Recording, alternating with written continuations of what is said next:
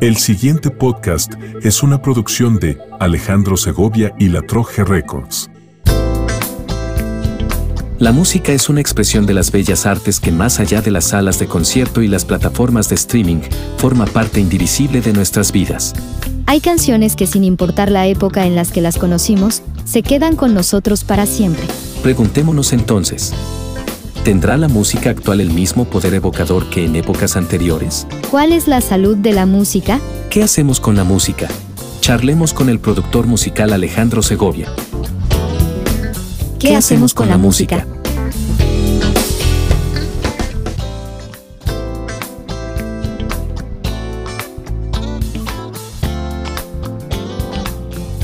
¿Qué tal? ¿Cómo están? Yo soy Alejandro Segovia y me da un enorme gusto este, que estén conmigo una vez más aquí en este ejercicio que se llama ¿Qué hacemos con la música? Hoy vamos a estar solitos. Hoy vamos a estar solitos pero bien acompañados de ustedes mismos. Así que, pues bienvenidos. Hoy vamos a, charlar un poco más sobre qué hacemos nosotros, los oyentes de la música, con la música. Porque allá afuera hay de pronto mucha información para productores y existen un montón de, blogs, videos y tutoriales y cuanta cosa para productores, para músicos, para intérpretes, para cantantes, para lo que sea. Bueno, ¿y quién se ocupa de los que simplemente eh, son melómanos o les gusta la música o querrían experimentar un poquito más con la música. Ahí, ¿qué hacemos con la música? ¿Qué hacemos con la música? Bueno, este episodio intenta eh, darles algunas herramientas, darles algunos tips para que puedan disfrutar más la música. Eh, yo no les voy a decir aquí eh, pues, no, tengo la autoridad ni quién soy yo para decirles qué música escuchar. Ustedes escucharán la música que ustedes quieran, la música que les parezca adecuada para su vida, para su estado de ánimo. Cada quien sabrá que para gustos, colores. Pero la música que, escuchan, la música que, habitualmente oyen, tiene, esconde un montón de secretos que vamos a ver por lo menos un pequeño pedacito de esos secretos. Vamos a ver como que la punta del iceberg de todos los secretos que esconde esa música que ustedes escuchan. Eh, quiero pensar que entre los oyentes y revisando más o menos las estadísticas me doy cuenta que nos está escuchando gente de diferentes edades. Nos están escuchando adultos, este, desde adultos mayores, cosa que agradezco muchísimo. Nos está escuchando eh, este, adultos de mediana edad nos escucha gente joven y cada quien tendrá sus gustos musicales y sus referencias dependiendo en qué año hayan nacido. Sin embargo, es notable cómo a la juventud les está llamando la atención la música que eh, se escuchaba hace 30, 40, 50 años. Y es por una razón. ¿Por qué nos llama la atención esa música que escuchábamos o que se escuchaba hace 30 o que escuchaban hace 50 o 60 años? Bueno, la razón es muy simple. Es la forma de hacer la música. Aquí tampoco les voy a decir yo si la música es mejor o peor. En todo caso, cada quien lo determinará, pero lo que sí les puedo decir es que la música ha tenido, como en, como en toda la historia de la música, ha tenido evoluciones, ha tenido cambios. La música hoy se hace de una manera diferente a cómo se hacía la música hace 40 o 50 años. Aunque los elementos sean los mismos, ahorita vamos a, ver cómo es que la música tiene, por lo menos en lo que conocemos eh, y que escuchamos habitualmente, tiene tres elementos, el ritmo, la armonía y la melodía. Bueno, pues esos tres elementos se han ido adaptando, a veces se enriquecen, a veces se empobrecen, a veces aportan, a veces distorsionan, pero ciertamente que esos elementos han estado presentes en la música en muchísimos años. Yo creo que eh, desde el periodo clásico, desde el siglo XIX, estos tres elementos han estado presentes en toda la historia de la música. ¿Y por qué menciono desde el siglo XIX o desde el periodo clásico? Porque antes a lo mejor no era así, lo vamos a ver más adelante. Total que la música ha evolucionado y hoy causa mucha curiosidad y causa mucha inquietud saber cómo se hacía la música antes para aplicarla a los métodos actuales de producción. Hoy los jóvenes que producen música hablan mucho de esto lo vamos a hacer estilo retro, o esto lo vamos a hacer estilo años 80, o esto lo vamos a hacer estilo años 90. Porque claro, para los chavos muy, muy chavos que están haciendo música, es una novedad. Es este, asomarse a, a un periodo de la música en el que el descubrimiento y la experimentación era lo que privilegiaba. Hoy son otros los elementos que se utilizan y que se adaptan, eh, que afortunadamente para los chavos que están haciendo música hoy en día, tienen una cantidad infinita de elementos que espero sepan utilizar. Porque hasta con eso, hay que saber que la tecnología ha aportado muchísimo a la música, que eh, la inteligencia artificial está ocupando un lugar importante, nos guste o no, pero de los usuarios dependerá, de los usuarios que producen música sobre todo, ¿no? De los que producen música, de los creadores, de los artistas, dependerá el buen uso o el mal uso de esas tecnologías. Porque mientras en los años 80 nos asombrábamos del audio digital, entre los 80s y los, 90s, nos asombrábamos del audio digital, hoy nos asombramos de las capacidades que puede llegar la eh, que puede llegar a tener la inteligencia artificial en la producción, incluso en la reproducción de la música. Bueno, para no marearlos vamos a hacer lo siguiente. Vamos a revisar la música desde muchos, muchos años atrás. Y nos vamos a ir de regreso, pero para entender cómo es que funciona la música, revisemos estos tres elementos de los cuales les hablé y que los vamos a desglosar un poquito más en la siguiente sección.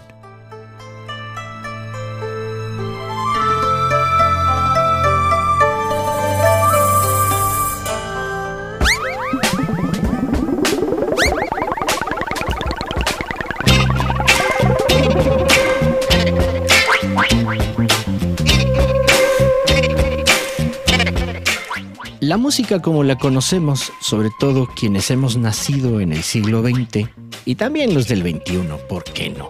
Todos. Conocemos que la música pues es algo que nos gusta, nos mueve, nos invita a recordar melodías, a bailar, a, en fin. Pero ah, ¿cómo se compone la música? ¿Cómo se de qué elementos se compone la música? Hoy en día, porque no siempre fue así y ya lo iremos revisando, Hoy en día la música tiene tres elementos fundamentales. Estos tres elementos son, primero que nada, por decirlo en algún orden, el ritmo. El ritmo que es esa parte donde escuchamos tambores, donde escuchamos instrumentos de percusión. El ritmo que es lo que nos hace bailar o cuando menos mover el piecito. Bueno, pues esa parte es el ritmo. Eh, vamos a escuchar un poco de, de un ritmo Ahí tenemos un ritmo. Quienes sepan mucho de los Beatles sabrán de qué se trata. Bueno, ahí está el ritmo. La batería de Ringo Starr. Luego tenemos la armonía. La armonía es eh, esta parte donde hay muchas notas juntas, muchas notas que eh, no llevan una melodía, sino que van entretejiendo eh, la cama donde va a descansar la melodía. La, armonía hace una especie de eslabón entre el ritmo y la melodía para que ésta tenga coherencia, para que tenga un, eh, un vehículo donde transportarse. ¿Podríamos escuchar melodía sola? Sí, la melodía es la parte que tarareas, la parte que silbas, la parte que te, que te gusta de una canción, desde que la escuchas ya identificas melodía y le empiezas a cantar o las silbas, tarareas. Entonces, ¿podríamos escuchar la melodía sola? Sí, sí que podemos y, hay canciones que, que incluso se podrían interpretar nada más con la pura melodía. ¿Podríamos escuchar el ritmo solo? Pues sí, pero no nos va a decir nada. O sea, el ritmo solo es esto. Podríamos escuchar melodía y ritmo, sí, pero se va, va a escuchar raro, nos faltarían elementos. Hay veces que se usa como un recurso estético el poner la melodía y el ritmo nada más para ciertos momentos de una canción, pero no siempre funciona que dejemos eso permanentemente. Entonces nos falta un elemento, nos falta un eslabón. Ese eslabón es la, la armonía. Cuando, cuando tienes la armonía, ya tienes todo listo para que únicamente pongas encima la melodía.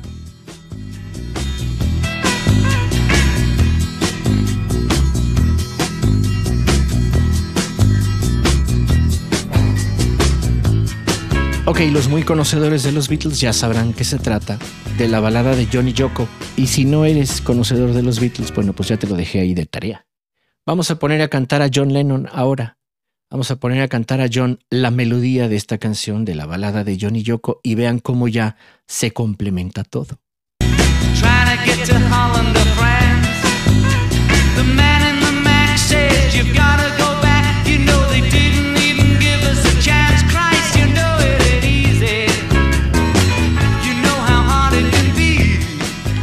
Y lo que les decía, podemos escuchar la melodía sola,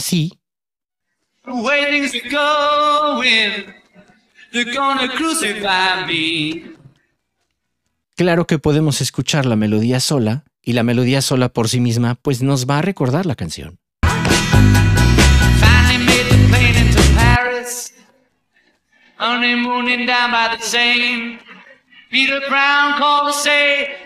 Pero claro que es más lindo cuando escuchamos todo el conjunto.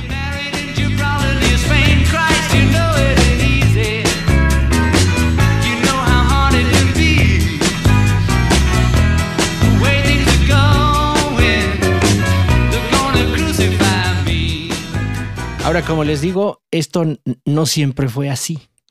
Hay periodos en la música, si nos vamos, por ejemplo, y que sería lo ideal, vámonos a la, música clásica, pero vámonos muchos, muchos, muchos años atrás. Vámonos al siglo XVIII, ¿les parece? Que nos vayamos al siglo XVIII y nos vamos al periodo barroco. En el periodo barroco pasan cosas muy interesantes gracias a un señor que se llamó Johann Sebastian Bach. Y vamos a ver ahora cómo Bach eh, utiliza los elementos que acabamos de ver, pero de una manera muy, muy diferente.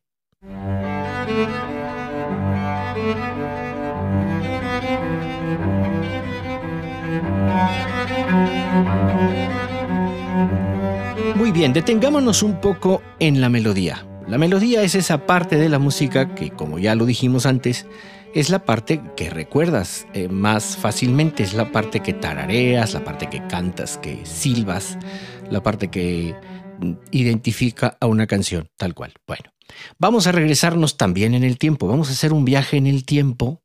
¿Qué les parece unos 276 años?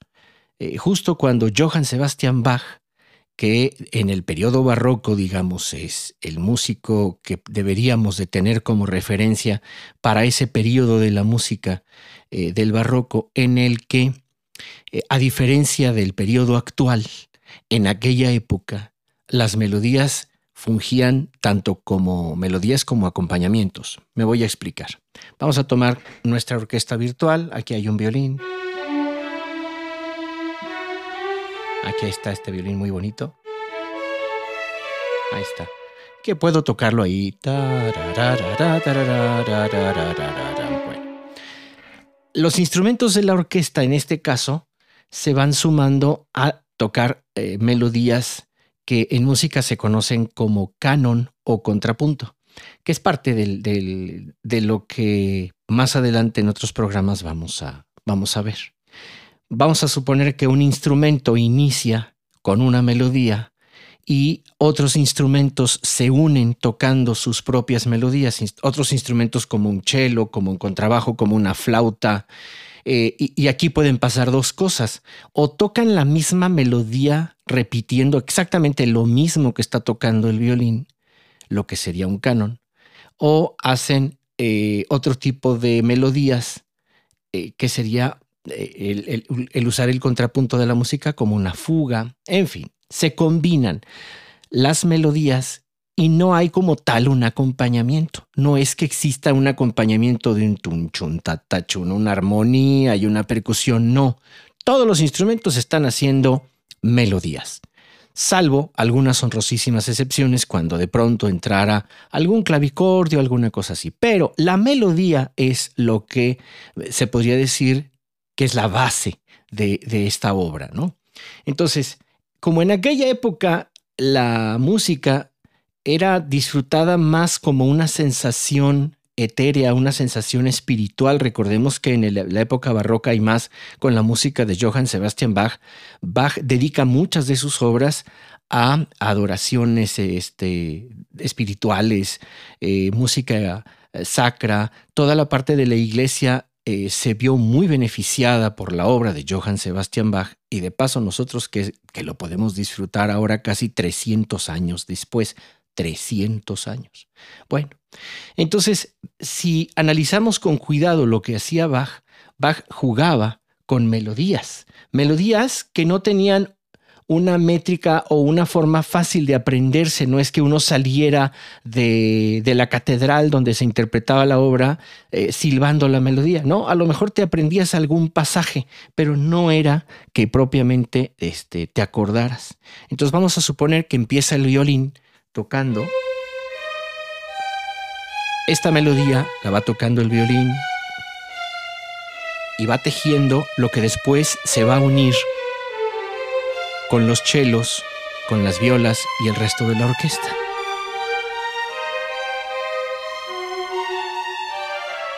El violín continúa su melodía, que evoluciona y evoluciona, y otros instrumentos se van uniendo con su propia melodía. De manera que la orquesta va creciendo en un sinfín de notas que lo maravilloso de este ejercicio es que todas las notas se van tejiendo sin generar caos.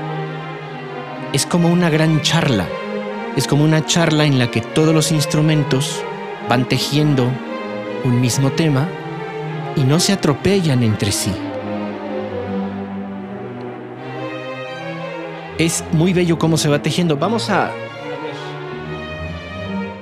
Me voy a, adelantar un poquito más en la obra, me voy a ir... Ah, vamos a ver el compás 160, donde ya entran aquí las flautas. Un poquito más adelante, creo. Ahorita vamos a ver.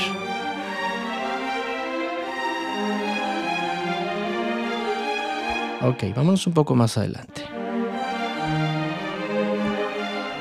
Aquí lo interesante, y, es una muy linda forma de disfrutar esta música, es ir descubriendo qué sonidos van apareciendo. Déjense llevar. Si se animan a escuchar música de Bach, del periodo barroco, por supuesto, de todo ese periodo de la música clásica que es el barroco, anímense a escuchar este, la música como tal. No intenten aprenderse la melodía porque no se la van a aprender. A ver, vamos a ver qué suena acá.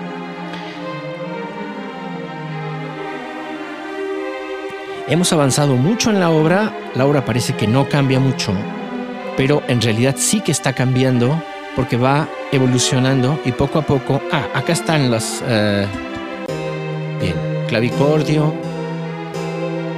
Hemos dado un brinco enorme en la obra. ¿eh? No se crean que la obra avanzó poquito. Escuchemos.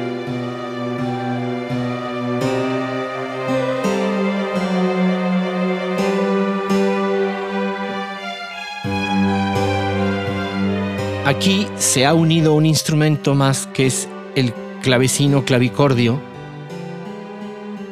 que está tocando una melodía muy similar a la del cello y haciendo armonías Vamos a aislar alguno de estos instrumentos para ver qué están haciendo. Ahí está el cello.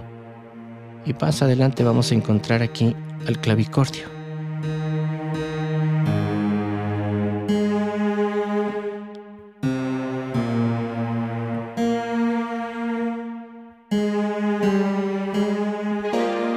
Además con la mano derecha está armonizando, está haciendo armonías también, muy poquitas. Si se fijan en esta parte, la armonía no tiene un papel tan preponderante más que de guía. Ahora vamos a, irnos a otro periodo que es el periodo clásico. Rápidamente nos vamos a ir al periodo clásico y allí deberíamos tomarnos de la mano de Wolfgang Amadeus Mozart. Y ahorita lo explico por qué. Vamos a brincar del periodo barroco al periodo clásico.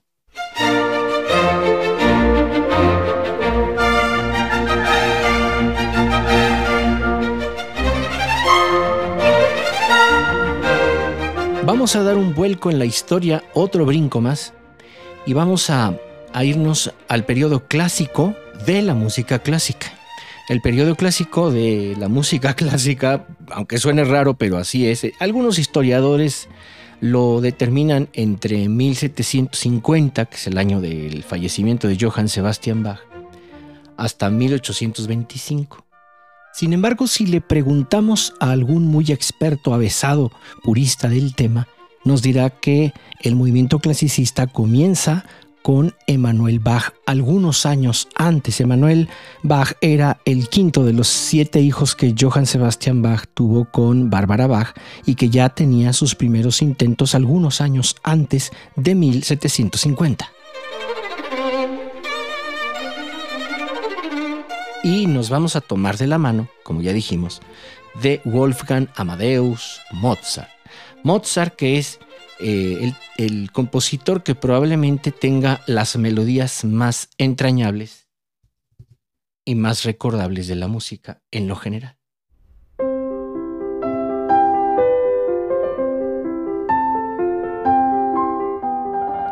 si revisamos cualquier, casi cualquier obra de, de Mozart, nos vamos a dar cuenta que es muy fácil engancharnos a sus melodías.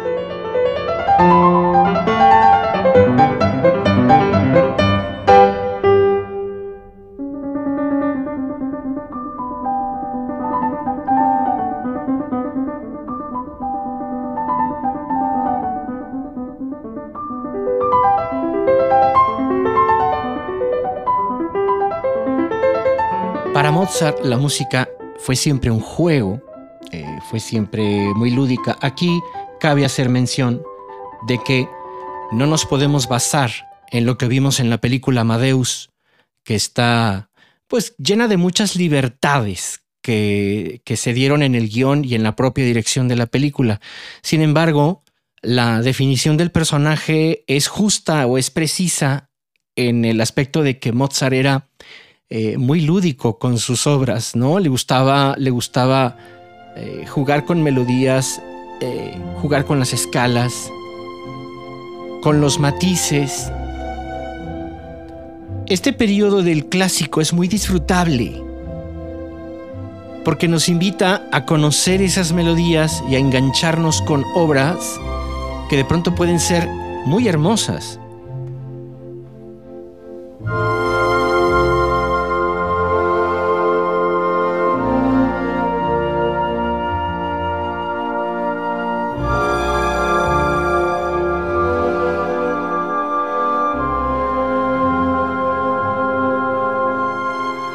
Incluso el propio Mozart llegó a tener obras que podrían sonar un poquito más dramáticas, como lo, como lo es el Requiem. El Requiem es una obra para dedicarla a, las almas de los difuntos, para pedir por su eterno descanso. Y el Requiem de Mozart y sobre todo esta, este fragmento conocido como Lacrimosa es hermosísimo. Fíjense cómo van presentando los violines, lamentándose en pequeñas melodías, cruzándose con violas entre el coro.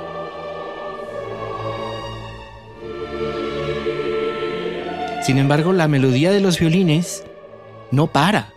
Esa se queda allí, sigue y sigue. Como en llanto, como en un llanto perpetuo. Mientras que los coros van tejiendo una melodía solemne que en una súplica acompasada y con un énfasis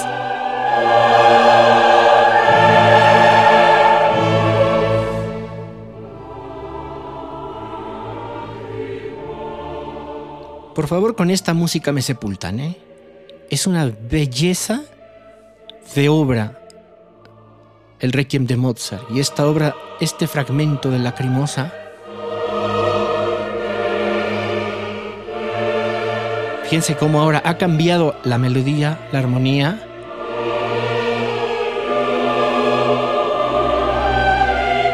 Podríamos hacer un programa nada más de la obra de Mozart.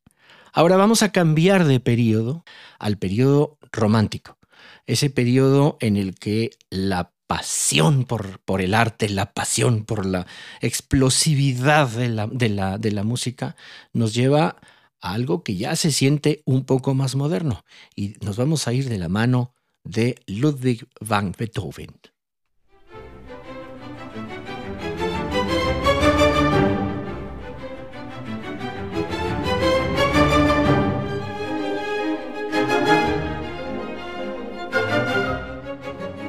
El siguiente periodo dentro de la música clásica, que es bueno separarlo por periodos porque nos ayuda a entender un poquito todo el gran rompecabezas que es eh, la música orquestal, la música clásica. Y ahora nos encontramos en el periodo romántico, que más o menos comprende entre 1820 y 1914. Pero más allá de eso, y antes que, que se nos pase, es importante recalcar que todo este periodo estuvo marcado por una enorme diferencia con el barroco y con el clásico, que fue eh, el apropiarse de la melodía como la parte principal en la que la obra descansa. Cuando hablamos del periodo barroco y hablamos del periodo clásico, el periodo barroco privilegiaba la melodía, pero no la utilizaba como una forma de hacer que la gente lo recordara o que tuviera un protagonismo más allá del simple hecho de, la, sensación etérea que, ofrecía. En el periodo clásico, sobre todo con Mozart, ya se empiezan a ver esos cambios donde la melodía tiene un protagonismo mucho mayor y ya el pueblo, digamos, la gente se puede adueñar o hacer partícipe de esas, de esas melodías. Pero el cambio viene en el periodo romántico, que es a, mediados del siglo XIX y principios del siglo XX, en donde la melodía tiene un toque además, por eso se le llama periodo romántico, porque tiene un toque más pasional, tiene un toque eh, infinitamente más protagonista. A lo mejor en algunos casos no era tan fácil recordar ciertas melodías, pero sí que era cierto que había una gran carga emocional en lo que se escuchaba. Eh, Ludwig van Beethoven, bueno, hay quien lo pronuncia Beethoven, pero vamos, que a lo mejor eh, me regañan los que saben alemán y, sé que lo pronuncian Beethoven. Él hace algo maravilloso, que es, eh, le mete tanta pasión a su obra que la vuelve su amada inmortal, como en aquella película, ¿se acuerdan? Bueno, vamos a escuchar un fragmento de la quinta sinfonía de Beethoven, en Do menor, en donde pasa algo impresionante desde el inicio. Hay obras que se van tejiendo de a poco, como lo veíamos con Wagner o lo veíamos con Mozart. Pero aquí eh, Beethoven rompe esa, esa corriente y empieza a plantear su obra y la parte que más recuerda a la gente desde el inicio, donde toda la orquesta hace la misma melodía.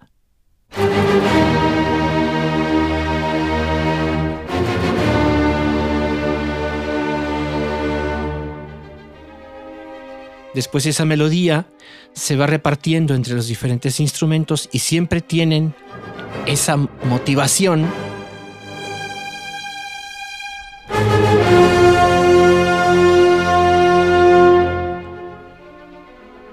Se fijan cómo luego los instrumentos se reparten la melodía y se van contestando, la van creciendo, y hay una parte de angustia que después revienta hay mucha pasión allí. Un remanso.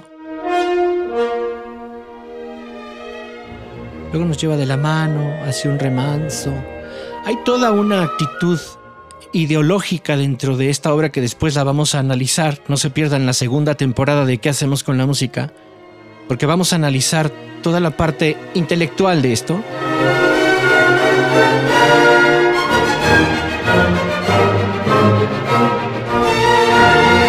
Bueno, ¿qué pasa con Beethoven? Beethoven mete tal cantidad de pasión en, su, en sus obras que deja demostrado que más allá de la parte contemplativa del barroco, más allá de la parte estética, de la belleza del clásico, la música también puede tener ese toque pasional. Es como si comparáramos a, Beethoven con, con, un músico de rock, con un músico rockero. Vamos a decir que si, si Beethoven hubiera vivido en esta época, muy probablemente hubiera sido rockero. Muy probablemente, incluso ustedes lo ven hasta en, en, las pinturas, cómo lo representan a él. Bueno, pues es tal cual como un rockstar. Así que estos, estos periodos que después nos llevan a otro periodo ya entrado el siglo XX, que ya con otros compositores que ya empieza a haber otros movimientos que también vamos a analizar más adelante, que es por ejemplo el impresionismo con Debussy, con Claudio Quiles Debussy, ya empieza a haber otro tipo de, uso de la música, ya la música empieza a ser más descriptiva, empieza a darnos eh, paisajes sonoros, y, es así que hemos llegado hasta donde estamos poco a poco. Entonces una forma muy linda de disfrutar la música al día de hoy es, ya que sabemos que la música se compone de ritmo, de armonía y de melodía, tratemos de buscar canciones o mm, canciones o música en general que nos hagan entender cómo funcionan estos tres elementos en la música actual.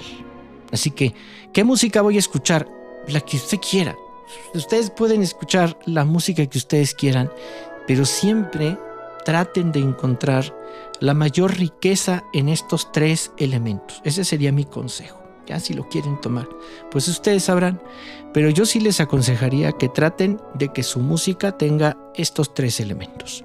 Una muy linda base rítmica, una muy linda armonía y sobre todo que la melodía nos deje algo. La melodía nos deje, nos deje algún alimento para el alma, un alimento para el espíritu. Vamos a ver que a lo mejor la letra no nos dice nada o a lo mejor este, escuchamos algo en inglés. Fíjense qué es lo que ha estado pasando con la música en inglés para quienes no dominan el idioma.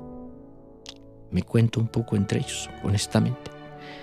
Pero lo que nos ha llevado a que la gente escuche música en inglés es precisamente la melodía, la armonía y el ritmo, esa combinación de esas tres cosas. Y gracias principalmente a las melodías. Bueno, hasta aquí este programa de qué hacemos con la música. Yo les quiero agradecer infinitamente que este, hayan escuchado el programa. Nos escuchamos en la próxima emisión de ¿Qué hacemos con la música? No olviden contactarme por las eh, redes sociales, facebook.com, diagonal Segovia Producciones, en bueno, X antes Twitter, a Segovia 2. Y ya saben que pueden dejar sus comentarios también en la propia plataforma de Spotify. Escúchanos también en Apple Music, en Apple, eh, ¿cómo se llama? En Apple Music, en Apple Podcast, quiero decir, en Amazon Music. En fin, vamos creciendo y esta comunidad es poco a poco más grande y se los agradezco muchísimo. Tengan una buena vida y nos escuchamos en la próxima emisión de ¿Qué hacemos con la música?